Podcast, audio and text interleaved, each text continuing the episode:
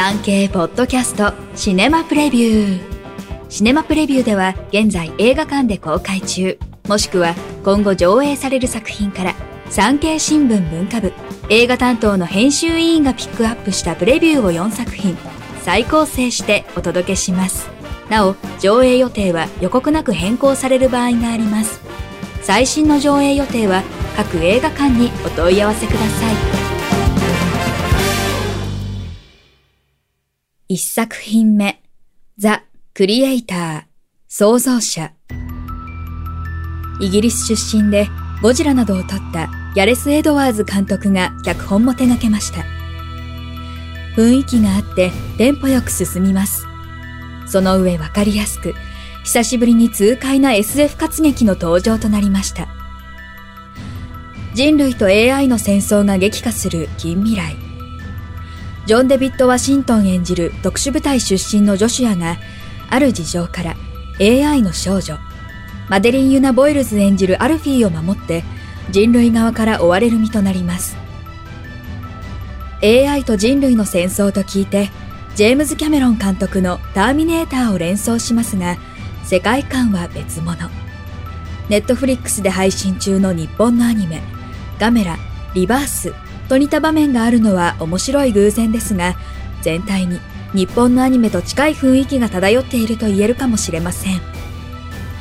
実際の東京の街並みの映像も使われています。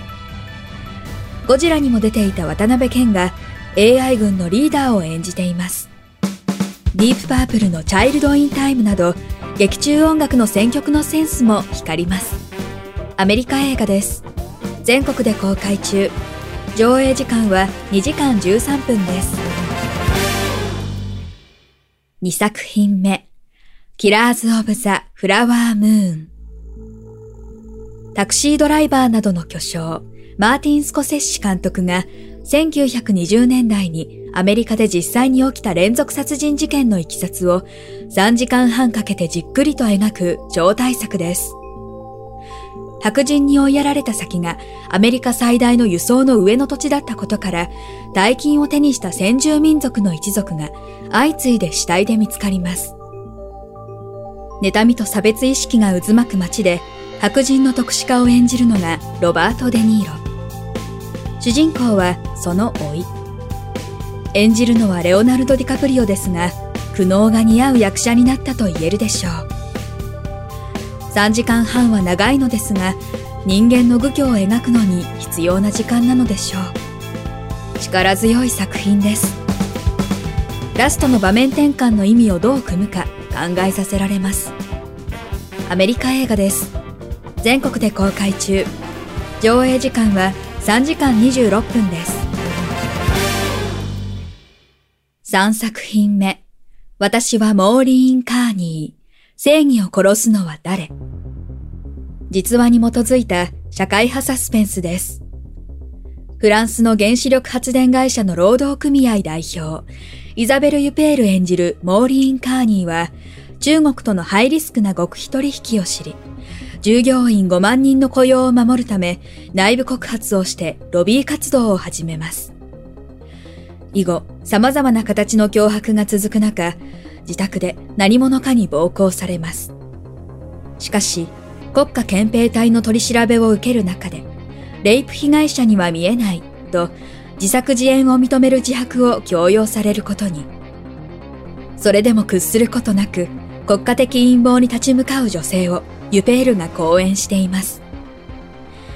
ベネチア国際映画祭労働環境人材育成財団賞を受賞しました。監督はジャンポール・サロメが務めています。フランスとドイツの合作です。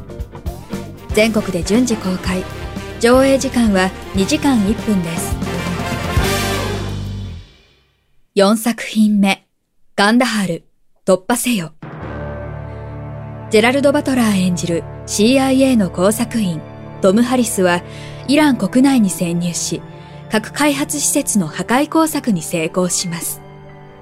その直後、機密情報が漏洩し、全世界に正体が明かされ、敵だらけの地から脱出を余儀なくされます。トムはアフガニスタン南部のカンダハルにある CIA 基地を目指すことに。30時間後に離陸するイギリス SAS 連隊の飛行機に乗らなければ生き残るチャンスはありません。イランの精鋭部隊や武装集団などが次々と襲いかかります。中東の複雑な地政学をうまく絡めながら描いたサバイバルアクション映画。監督はリック・ローマン・ウォーが務めました。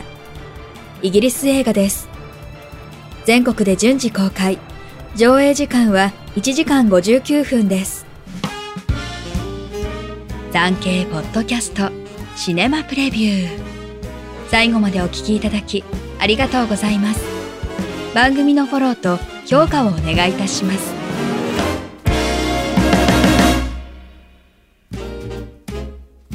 ウェブ、産経ニュースのエンタメページでは映画に関するニュースのほか、テレビ、演劇、芸能に関する情報など最新ニュースを毎日アップしています。概要欄のリンク、または産経ニュースエンタメで検索してください。以上、今週の産経新聞シネマプレビュー。ナビゲーターは徳重みどりでした。